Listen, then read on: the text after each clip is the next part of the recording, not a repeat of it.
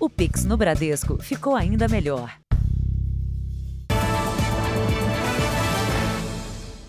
Olá, boa noite. Boa noite. Pela primeira vez, o novo rei da Grã-Bretanha se dirigiu à nação e ao restante do mundo. Charles III assume o trono com o desafio de continuar o legado de 70 anos da mãe, a rainha Elizabeth II. O rei exaltou a família, a tradição e os costumes, além da liberdade do parlamento britânico. O povo inglês se acostuma com a ideia de um novo soberano, como mostram os repórteres Thaís Furlan e Lúcio Severino. Na primeira aparição pública como rei Charles III, um Charles pouco conhecido dos súditos. A timidez que acompanhou o então príncipe desde a infância se perdeu no conforto dos britânicos. Teve muita simpatia, aperto de mão e até beijos. Charles parecia mais ser o filho William no contato próximo com a população em luto na porta do Palácio de Buckingham. E ganhou ali as primeiras saudações.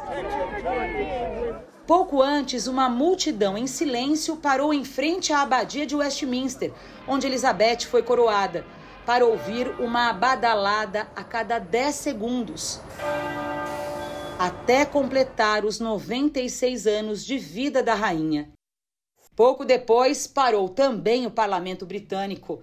Na barulhenta sala onde oposição e situação se desafiam, houve paz. Paz por Elizabeth II. No primeiro pronunciamento oficial, Charles reforçou os valores da família e da coroa britânica. Falou sobre o papel dos filhos, os príncipes William e Harry, e da esposa Camila, das ações sociais tão famosas na realeza, da relação com o parlamento. E, é claro, homenageou a mãe Elizabeth com palavras comoventes. As instituições do Estado mudaram completamente. Mas por todas as mudanças e desafios, a nossa nação e a comunidade maior das nações, cujos talentos, tradições e sucessos prosperaram e floresceram. Nossos valores permaneceram e permanecerão constantes. Em face das minhas novas responsabilidades, já não será possível para mim oferecer tanto do meu tempo e energia às caridades e questões que são tão importantes para mim. Mas eu sei que esse trabalho importante permanecerá nas mãos confiáveis de outros. O meu herdeiro agora herda também os títulos escoceses que me importam tanto. Com Catherine junto dele, o nosso novo, os nossos novos príncipes de Gales ajudarão a trazer toda a ajuda necessária para os programas necessários. Também quero expressar o meu amor por Harry e Meghan muito obrigado. Muito obrigado pelo seu amor, pela sua devoção à nossa família e à nação, à comunidade de nações que você serviu tão diligentemente nos últimos anos. O sentimento em todo o Reino Unido é muito parecido com o de perder um familiar, um amigo querido. Alguém que durante décadas fez parte do dia a dia dos britânicos a Rainha Elizabeth estava nos tabloides, na TV, no dia de Natal, na carruagem real que, vez ou outra, movia multidões que esperava pelo mais famoso aceno do mundo. É a falta dessa presença que agora traz os súditos aqui para frente do Palácio Real. As pessoas não param de chegar, gente de todo o Reino Unido. E o corpo da rainha ainda nem passou por aqui.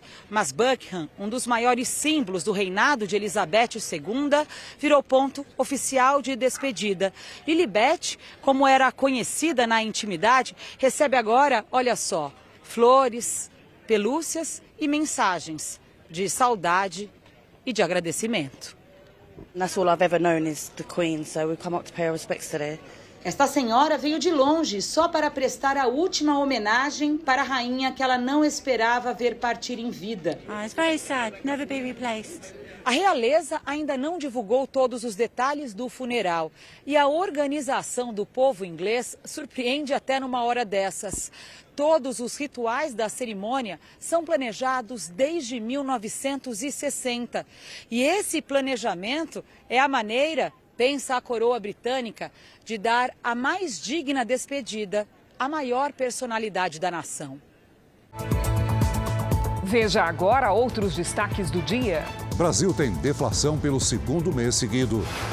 Ex-chefe da Polícia Civil é preso em operação contra o jogo do bicho. Tite convoca Pedro, atacante do Flamengo, para amistosos antes de definir o time da Copa. As homenagens e as últimas notícias na despedida à rainha Elizabeth II.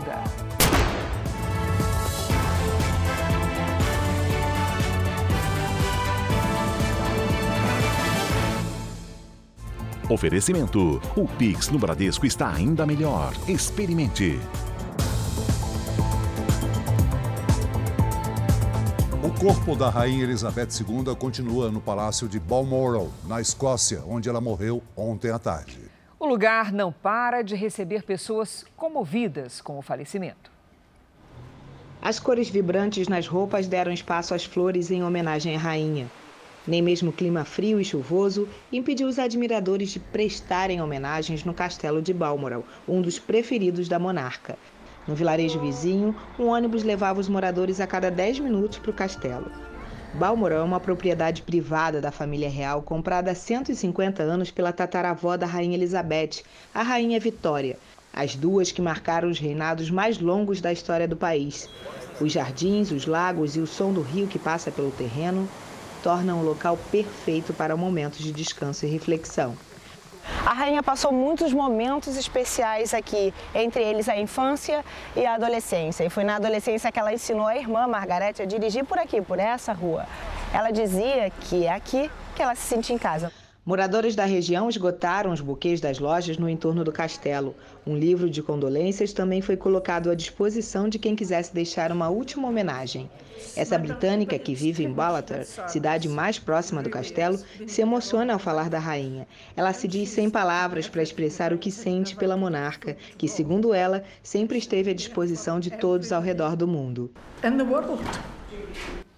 Apesar de ter se tornado rei no momento da morte da mãe, Charles III será proclamado oficialmente amanhã em Londres, no Palácio de Buckingham. O corpo de Elizabeth II passará por todos os países do Reino Unido durante a despedida. Depois da proclamação, Charles III ainda será coroado rei, mas a cerimônia de coroação pode demorar meses ou até mesmo só acontecer em 2023. Hoje, em seu primeiro compromisso oficial, o novo monarca se reuniu com a primeira-ministra Liz Truss, que liderou um conselho de ministros extraordinário. O gabinete manifestou união e apoio. Hoje, durante uma cerimônia religiosa em Londres, foi tocado pela primeira vez o hino nacional com uma alteração na letra. Em vez de God Save the Queen, Deus salve a rainha, os britânicos cantarão God Save the King, Deus salve o rei.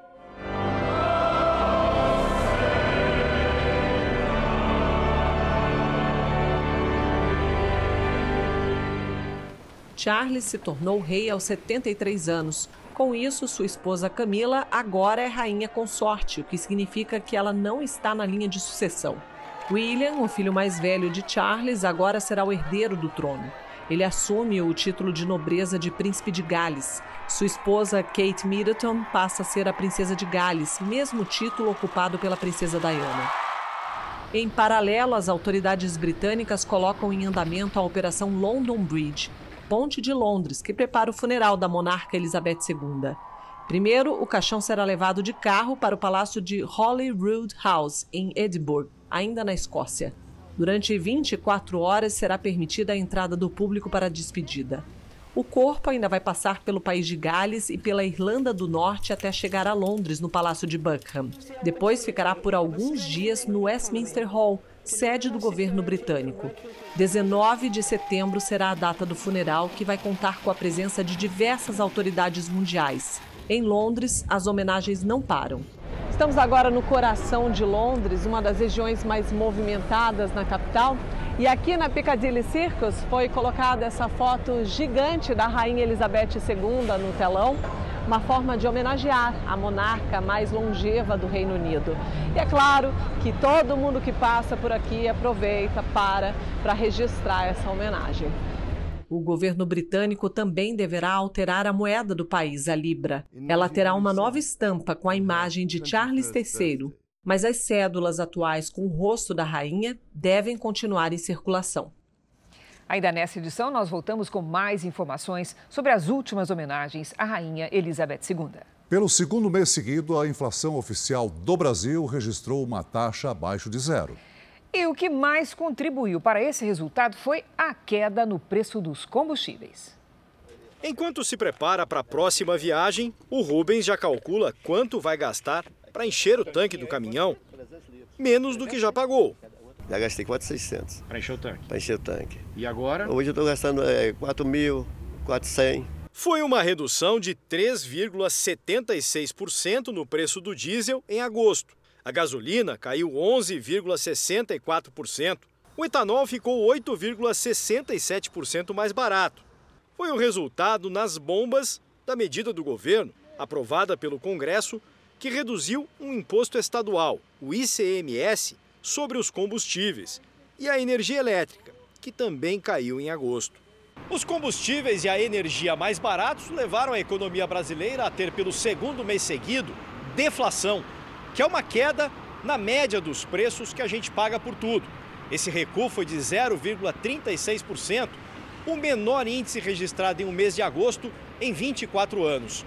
A inflação acumulada em 12 meses, que tinha sido de 10% em julho, caiu para 8,73%.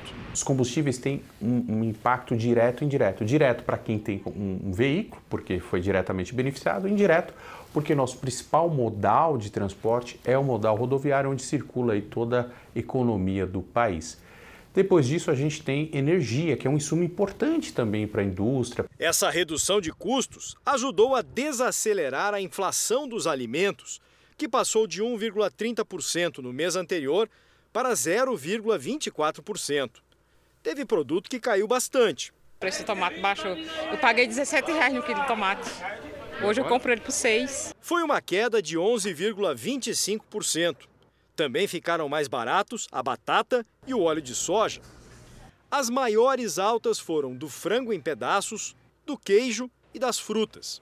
O professor vê um alívio daqui para frente nos preços dos alimentos e na inflação em geral. Olhando a inflação de alimentos é, daqui para o final do ano, para os próximos meses, a gente tende a observar assim, um arrefecimento, uma melhoria né, dessa inflação, principalmente para aquelas famílias de menor renda que já teve aí seu orçamento comprometido com a perda de renda ao longo dos últimos anos. E é fácil explicar a importância do controle da inflação. Muita, né? Porque a gente vive da inflação, né? Se ela tiver alta, a gente está passando por maiores dificuldades. Se cair, as coisas melhoram de um modo geral para todos nós. Né? Veja ainda hoje. Tite faz a última convocação para amistosos antes da Copa do Mundo. E a seguir, a polícia faz operação contra a exploração sexual de mulheres.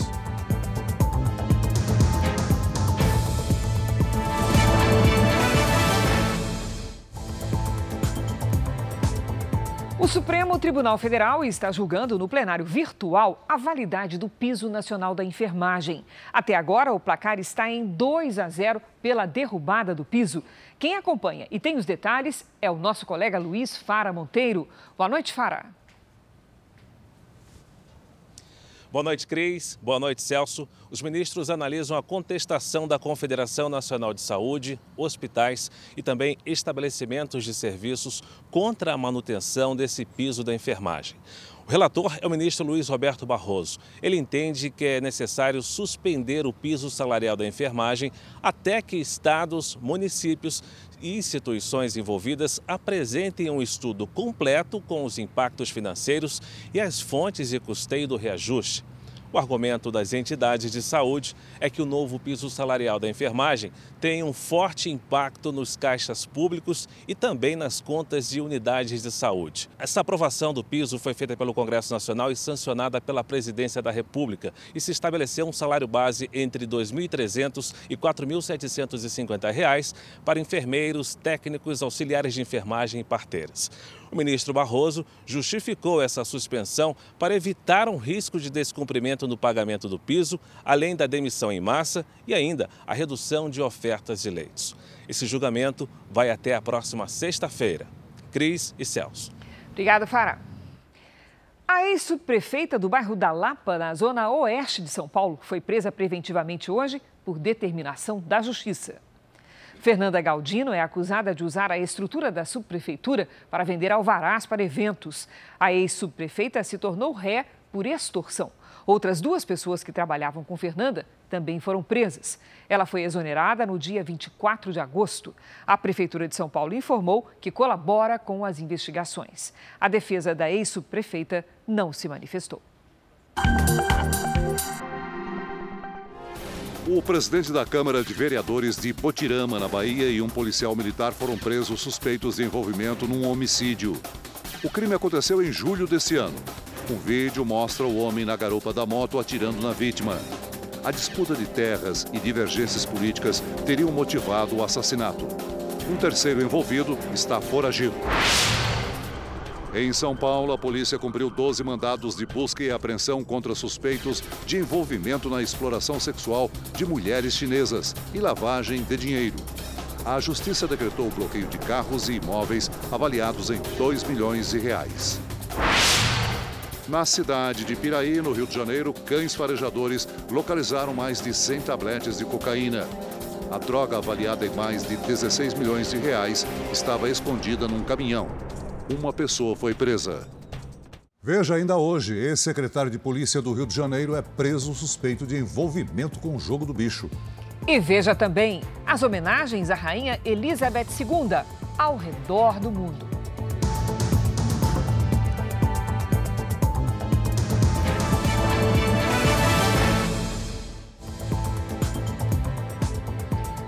Chove em Goiânia há 122 dias. Com o tempo seco e a temperatura elevada, incêndios na vegetação têm se tornado comuns na região.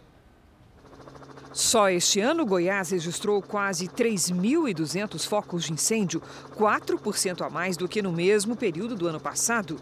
De acordo com o INPE, o Instituto Nacional de Pesquisas Espaciais, toda a região centro-oeste teve, em 2022, 26.387 focos, 14% a mais do que de janeiro a 9 de setembro do ano passado.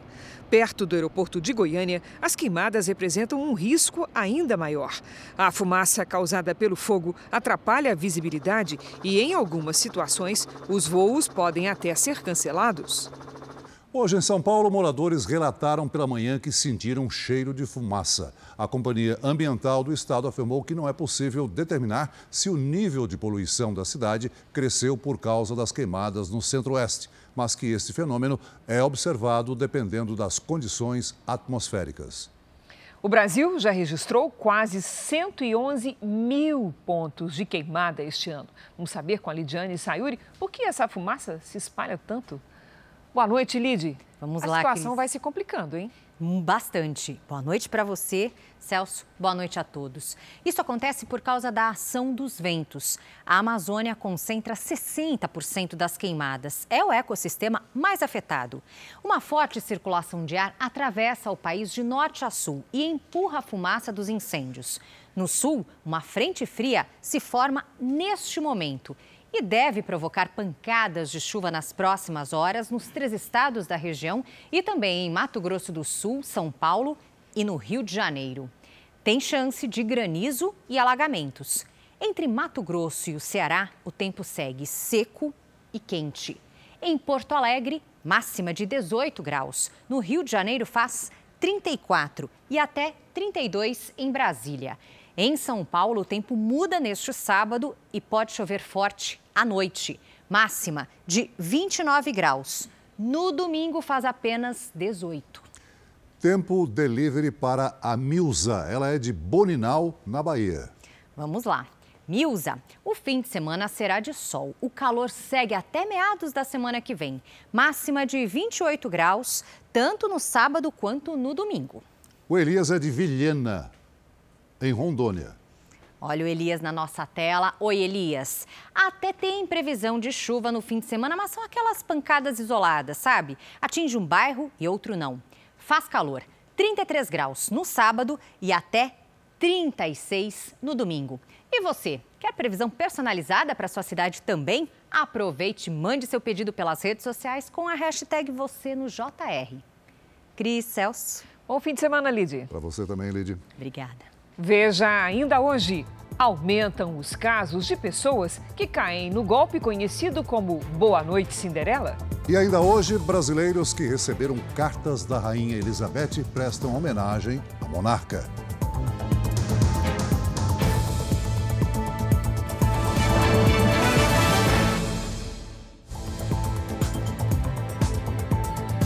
No dia seguinte à morte da Rainha Elizabeth II, diversos países fizeram homenagens à monarca britânica. Chefes de Estado prestaram condolências à família real. Na Austrália, o rosto da rainha estampou o principal cartão postal de Sydney, a Opera House. A estrutura foi inaugurada pela monarca em 1973. Em Canberra, na capital australiana, foram disparados 96 tiros de canhão marcando cada ano de vida de Elizabeth II. Na Rússia, flores foram deixadas em frente à embaixada do Reino Unido. As relações diplomáticas entre russos e britânicos sempre foram delicadas. O Kremlin confirmou que Vladimir Putin não vai ao funeral da rainha, mas o presidente russo enviou condolências ao agora rei Charles III. O presidente ucraniano, Volodymyr Zelensky, também lamentou a morte. Aqui nos Estados Unidos, a Casa Branca confirmou que o presidente Joe Biden deve comparecer ao funeral da Rainha Elizabeth, acompanhado por uma delegação oficial. Biden esteve ao lado da monarca no Reino Unido pela primeira vez em 1982, quando ainda era senador. Os dois se reencontraram no ano passado durante um evento do G7. Na Europa, o presidente da Alemanha, Frank-Walter Steinmeier, disse que a rainha foi uma mulher que moldou um século no Reino Unido e no mundo. Em Israel, o presidente Isaac Herzog enviou condolências a todas as nações da comunidade britânica. Aqui no Brasil, a Marinha e o Corpo de Bombeiros continuam as buscas por desaparecidos de um naufrágio no Pará. A área onde a lancha afundou foi isolada. As buscas se concentram em um raio de 5 quilômetros. Dois helicópteros também ajudam nas buscas. Dona Marta viajava com a mãe, a irmã e a sobrinha. A mãe não sobreviveu. Nós perdemos a nossa mãe porque a gente vinha trazer ela para o médico. Minha mãe estava com câncer. Os corpos encontrados passaram por perícia no Instituto Médico Legal de Belém. O governo do estado disponibilizou uma balsa para levar as famílias de volta à ilha de Marajó para os velórios. A embarcação saiu na quinta-feira de um porto clandestino na cidade de Cachoeira do Arari, na ilha de Marajó, com destino à capital Belém. Segundo o governo do estado, 82 pessoas estavam a bordo. De acordo com as investigações, o dono da empresa de navegação era quem pilotava a lancha. Ele e um outro tripulante que trabalhava no transporte de passageiros teriam pulado da embarcação na hora do acidente. Os dois ainda não foram encontrados. Um inquérito policial foi aberto para apurar o caso. Todos aqueles que de alguma forma contribuíram para o crime serão responsabilizados. A Justiça de Mato Grosso decretou a prisão preventiva do homem que confessou ter matado um colega de trabalho depois de uma discussão política. O crime aconteceu na propriedade rural em que os dois trabalhavam, em Confresa, a cerca de mil quilômetros da capital, Cuiabá. Em depoimento à polícia, Rafael Silva de Oliveira, de 24 anos, admitiu ter usado uma faca para matar Benedito Cardoso dos Santos, de 42 anos. A briga teria começado porque o agressor apoiava a reeleição do atual presidente Jair Bolsonaro, enquanto a vítima defendia o ex-presidente Lula. O Jornal da Record faz agora uma pausa para o horário eleitoral. Voltamos logo em seguida com mais JR.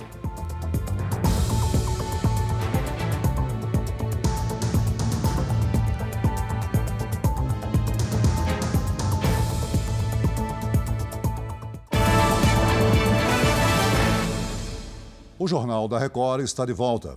Foi preso hoje no Rio de Janeiro o ex-chefe da Polícia Civil, Alan Turnovski. Ele é suspeito de participar de uma organização criminosa e de envolvimento com o jogo do bicho. O mandado de prisão foi cumprido nesse condomínio, na Barra da Tijuca, na zona oeste do Rio. Alan Turnovski estava em casa quando os agentes do Ministério Público chegaram. O carro dele foi revistado. Celulares, agendas com anotações e um fuzil foram apreendidos. De acordo com a investigação, Turnovski é suspeito de organização criminosa e de envolvimento com a contravenção. Segundo os promotores, Alan Turnovski teria proximidade com os donos das bancas de jogos de contravenção e caça-níqueis da cidade do Rio. E ainda estaria envolvido num plano para assassinar o contraventor Rogério Andrade, preso no mês passado durante a operação da Polícia Federal. Alan Turnovski foi chefe da Polícia Civil entre 2010 e 2011 no governo Sérgio Cabral. Na época, ele também foi preso suspeito de ter vazado uma operação policial. O caso foi arquivado. Atualmente, ocupava o cargo de secretário de Estado da Polícia Civil, mas saiu em março para se candidatar a deputado federal pelo Partido Liberal. Antes da prisão, gravou um vídeo dizendo saber que seria alvo de uma ação e que o motivo seria uma suposta perseguição do Ministério Público mentiras, inverdades, fazer uma costura para tentar vir aqui me desmoralizar. Turnovski entrou na mira do Ministério Público após a prisão do delegado Maurício Demétrio, suspeito de participar de um esquema de corrupção. A estreita relação entre os policiais foi revelada em mensagens interceptadas pelos promotores.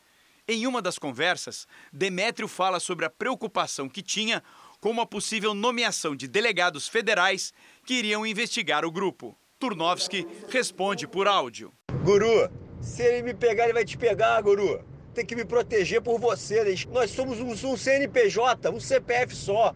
Irmãos de, de embrião. A defesa do ex-secretário disse que não entendeu o motivo da prisão e afirma que tudo faria parte de um movimento de perseguição política. Nosso cliente nega qualquer envolvimento com qualquer tipo de, de, de, crime. O mandado de busca e apreensão também foi cumprido na casa do delegado Antônio Ricardo, ex-diretor da Delegacia de Homicídios. Ele concorre a uma vaga para deputado estadual pelo Podemos. Nada de ilícito foi encontrado. Isso vai ficar provado no decorrer do processo. Assim que eu tiver ciência, um levantamento feito pelo Jornal da Record mostra que o número de registros do golpe, conhecido como Boa Noite Cinderela, aumentou mais de 14% nos seis primeiros meses de 2022, na comparação com o mesmo período do ano passado. O golpe é perigosíssimo. As substâncias usadas levam a vítima a perder a consciência em minutos. Nós conversamos com um jovem que, após apagar, se deu conta que tinha perdido 94 mil reais. Era só uma noite entre amigos. Este jovem de 22 anos estava numa rua com vários bares, em frente a uma faculdade em São Paulo. Eu fui para o banheiro, né, pelo celular dos meus amigos, e nunca voltei. A última memória do jovem é a ida ao banheiro. Na sequência, ele perdeu a consciência e só acordou horas depois pela manhã dentro de um hospital com soro na veia. No momento que acordei, eu só falei, meu, o que, que eu fiz, né? O que aconteceu? Não estava entendendo nada. Substâncias geralmente utilizadas para sedar pacientes durante procedimentos médicos são usadas por criminosos para aplicar o golpe conhecido como Boa Noite Cinderela. São substâncias que não têm cheiro, né, não têm sabor e não têm cor. A ação é muito rápida, dentro de alguns minutos, questão de dois, três minutos, já dão início na, na, na sedação do organismo. O jovem não sabe como foi dopado. Só se deu conta de que o golpe envolvia compras no cartão de crédito mais de 12 horas depois de ter sido visto pelos amigos pela última vez. Tempo de sobra para a quadrilha agir. O cartão nas funções crédito e débito foi usado em 25 compras, todas durante a madrugada e a manhã. Ao todo, os criminosos gastaram 94 mil reais em menos de 8 horas mas a vítima só se deu conta disso à tarde, quando o estrago já estava feito. A memória recente fica muito prejudicada por conta da sedação.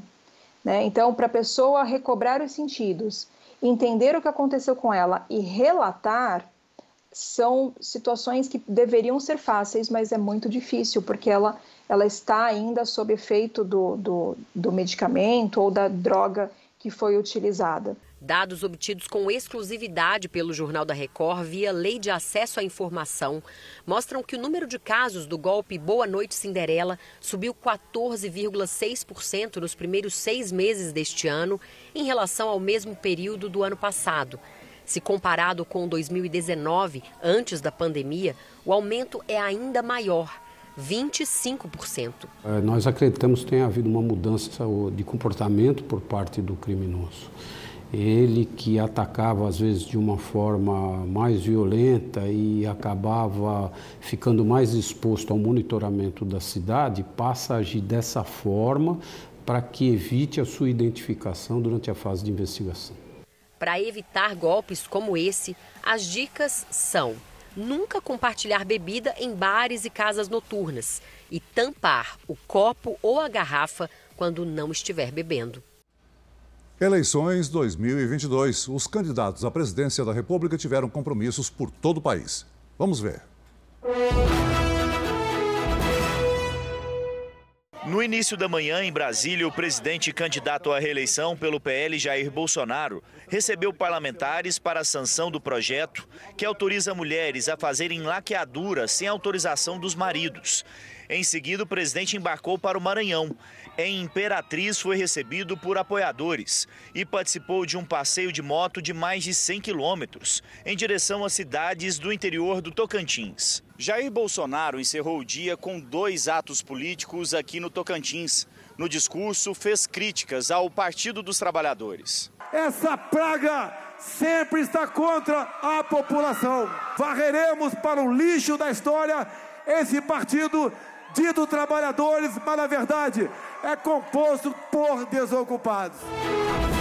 A candidata Simone Tebet visitou o Hospital de Base de Rio Preto. O complexo atende mais de 100 cidades da região e é referência na saúde no Noroeste Paulista. Aqui em São José do Rio Preto, Simone Tebet, do MDB, voltou a dizer que uma das prioridades do seu governo será a saúde. Ela pretende reduzir as filas de espera por exames e consultas e também quer aumentar a participação da União no financiamento do SUS. Nós vamos zerar as filas de exames, consultas e cirurgias que ficaram para trás, atrasadas no período da pandemia. Com dinheiro fundo a fundo para os estados e municípios e para os hospitais filantrópicos. Apresentar a nota, a gente paga. Nós vamos atualizar em 100% a começar o ano que vem a tabela SUS. A candidata foi até o Mercadão de Rio Preto, comeu pastel e conversou com populares. No segundo dia, no Rio de Janeiro, Lula, candidato pelo PT, esteve em São Gonçalo, na região metropolitana do estado. Ele e o vice-candidato à presidência, Geraldo Alckmin, assistiram a um culto. A campanha de Lula elaborou e distribuiu um milhão de panfletos apresentando as ideias religiosas que são defendidas pelo candidato. Lula ouviu pedidos para que segurança e educação nas comunidades sejam prioridades no governo. Eu acho que o Rio de Janeiro é, além do terceiro estado economicamente, politicamente é um estado muito importante e Rio de Janeiro tem que ser tratado sempre como uma referência do Brasil. E eu acho que o Rio de Janeiro merece efetivamente que o governo federal ajude a induzir o desenvolvimento. Hoje foi o último dia de agenda de Lula aqui no Rio de Janeiro. Na segunda-feira, o candidato deve ir a Brasília para participar da cerimônia de posse da ministra Rosa Weber na presidência do Supremo Tribunal Federal. Ciro Gomes começou o dia no sul do país. De manhã, o candidato do PDT se reuniu com apoiadores no calçadão de Londrina, no Paraná, um dos principais centros comerciais da cidade. Ciro tirou fotos e conversou com eleitores. O candidato também comentou uma ação movida na justiça contra ele pelos filhos de Luiz Inácio Lula da Silva. Em entrevista recente a uma rádio, Ciro Gomes falou sobre possível corrupção na família do petista. Os filhos do ex-presidente querem que o candidato do PDT dê explicações sobre a declaração. É só procurar no Google o caso Game Corp. Se quem quiser procurar no Google o caso Game Corp. Mas a minha preocupação não é com os filhos do Lula. Minha preocupação é com restaurar a autoridade da presidência da República, sabe, diante de, por exemplo, interferências descabidas de certos setores do judiciário. À tarde, Ciro Gomes visitou o comitê de campanha na vizinha Maringá. Soraya Tronic, do União Brasil, gravou o programa eleitoral e deu entrevistas. O candidato do PTB, Kelmon Luiz, se reuniu em Brasília com a embaixadora da Venezuela. Felipe Dávila, do Novo, não teve agenda pública.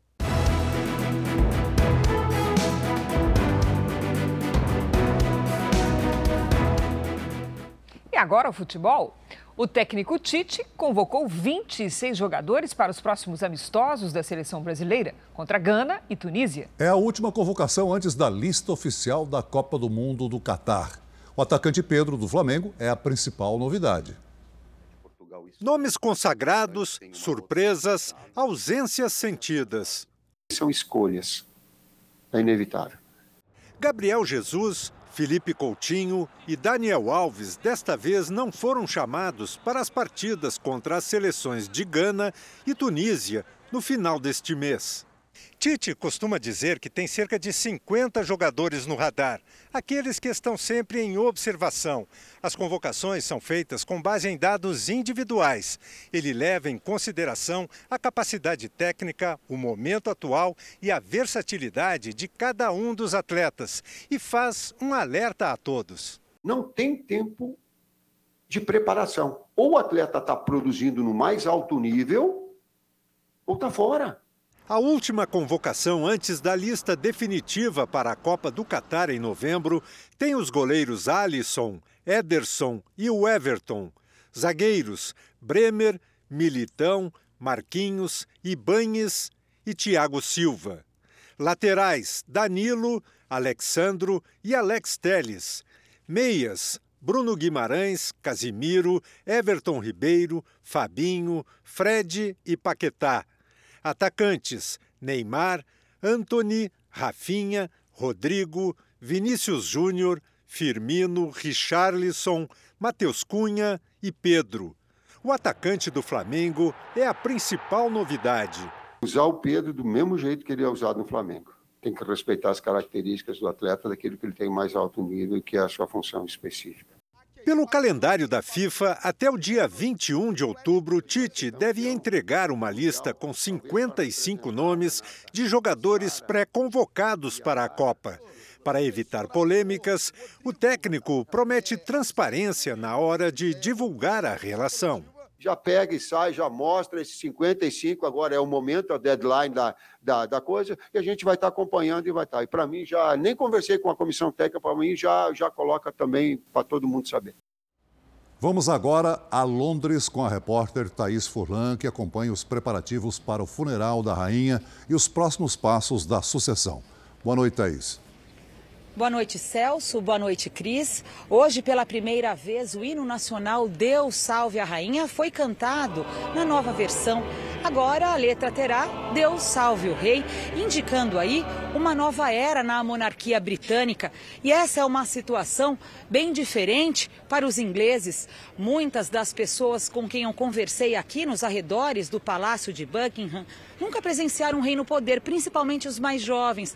As crianças acham muito engraçado um homem no comando da coroa, o que não deve mudar tão cedo. Além de Charles, que já tem mais de 70 anos, vem aí na linha sucessória o príncipe William e o filho dele, George. Considerando a longevidade da rainha, temos pelo menos por baixo mais meio século de reis aqui na Inglaterra. E olha, mesmo com a temperatura caindo bastante, as pessoas não param de chegar. Muitas chegam com malas vindas direto dos aeroportos e estações de trem de Londres. Celso, Cris. Obrigado, Thaís. Quando veio ao Brasil em 1968, a rainha Elizabeth II fez questão de colocar na agenda oficial uma visita a Campinas, no interior de São Paulo. Lá funciona até hoje um instituto de agronomia, com pesquisas avançadas sobre um grão em particular que interessava muito a monarquia: o café. Uma visita ilustre e que, por um instante, fez a rainha trocar o tradicional chá inglês pelo café brasileiro. Muita gente não sabe, mas o motivo que levou Elizabeth II ao interior de São Paulo foi a ciência mais especificamente as pesquisas sobre o melhoramento genético do café, realizadas no Instituto Agronômico de Campinas. O pesquisador Alcides Carvalho, referência mundial em cafeicultura, foi o grande anfitrião da realeza. Ele morreu há 29 anos. O principal motivo da visita da rainha foi realmente conhecer o Instituto Agronômico e conhecer o Dr. Alcides Carvalho. 90% do café plantado na época no Brasil, no mundo, era do IAC. A comitiva real chegou ao Instituto pouco antes das duas da tarde, em 7 de novembro de 1968. A rainha Elizabeth II tinha 42 anos de idade e quase 20 de reinado. Durante todo o tempo, esteve acompanhada de perto pelo marido, o príncipe Philip, uma visita que rendeu momentos inesquecíveis. Uma coisa assim bem curiosa né, foi o fotógrafo, né? Que na época foi acho que fazer uma fotografia dela, a gola do vestido estava desarrumada, ele na simplicidade dele foi lá e tocou a rainha. Tocou a, rainha.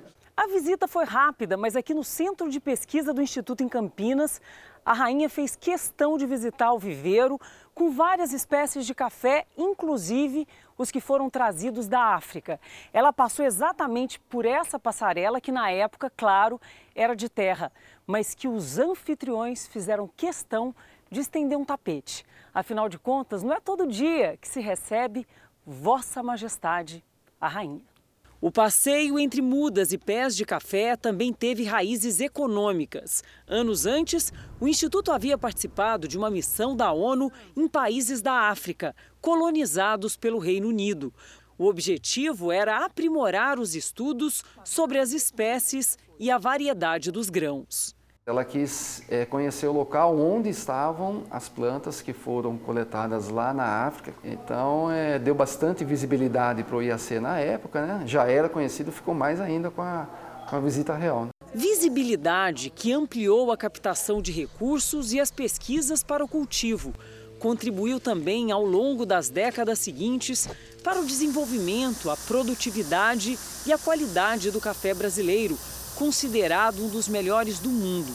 E a rainha, pelo que dizem por aí, provou e aprovou. Ela era esperta, inteligente, né? O café é bem melhor que chá, né? Enviar cartas para admiradores do mundo inteiro foi uma prática comum no reinado de Elizabeth II. Brasileiros que tiveram a honra de receber as correspondências também prestaram homenagens à rainha. Uma folha de papel tão valiosa quanto as obras do artista plástico. É no ateliê que Neil guarda com carinho a carta que recebeu da equipe da Rainha Elizabeth II. Na correspondência, a monarca parabeniza o brasileiro que mora em Natal e agradece as fotos do quadro da rainha que o artista pintou sete anos atrás. É porque é protocolo do palácio a questão de segurança da rainha, então eles não recebem presente. Caicó, ainda no Rio Grande do Norte, também foi presenteada pela realeza. Depois de estudar a Revolução Inglesa na escola, Fernanda decidiu, por que não, convidar a rainha para um chá das cinco. A monarca agradeceu o convite. A rainha recebia 60 mil cartas por ano. Tinha uma equipe só para ler as correspondências. 15% eram de outros países. E entre tantas mensagens, uma saiu daqui de Minas Gerais. Em maio deste ano, alunos desta escola particular em João Pinheiro, interior do estado, enviaram uma carta para cumprimentar a rainha pelos 70 anos de reinado. A resposta veio em um cartão com fotos, assinado à mão pela dama de companhia de Elizabeth II. Com certeza ela deixou um grande legado, que ela foi um exemplo de lealdade, um exemplo de sabedoria, um exemplo de poder feminino, né? E eu acho que fica aí um grande marco. Com a notícia da morte da rainha, todos os alunos foram para a escola com uma fita preta no braço, um ato simbólico para demonstrar respeito, carinho e admiração. Ter tido esse contato, esse conhecimento, esse entendimento, eu tenho certeza que marcou e marcará para sempre a vida deles. O Jornal da Record termina aqui. A edição de hoje na íntegra e também a nossa versão em podcast estão no Play Plus e em todas as nossas plataformas digitais. E à meia-noite e meia tem mais Jornal da Record? Fique agora com as emoções da série Reis. E logo em seguida você assiste a Amor Sem Igual. Bom fim de semana para você. Boa noite.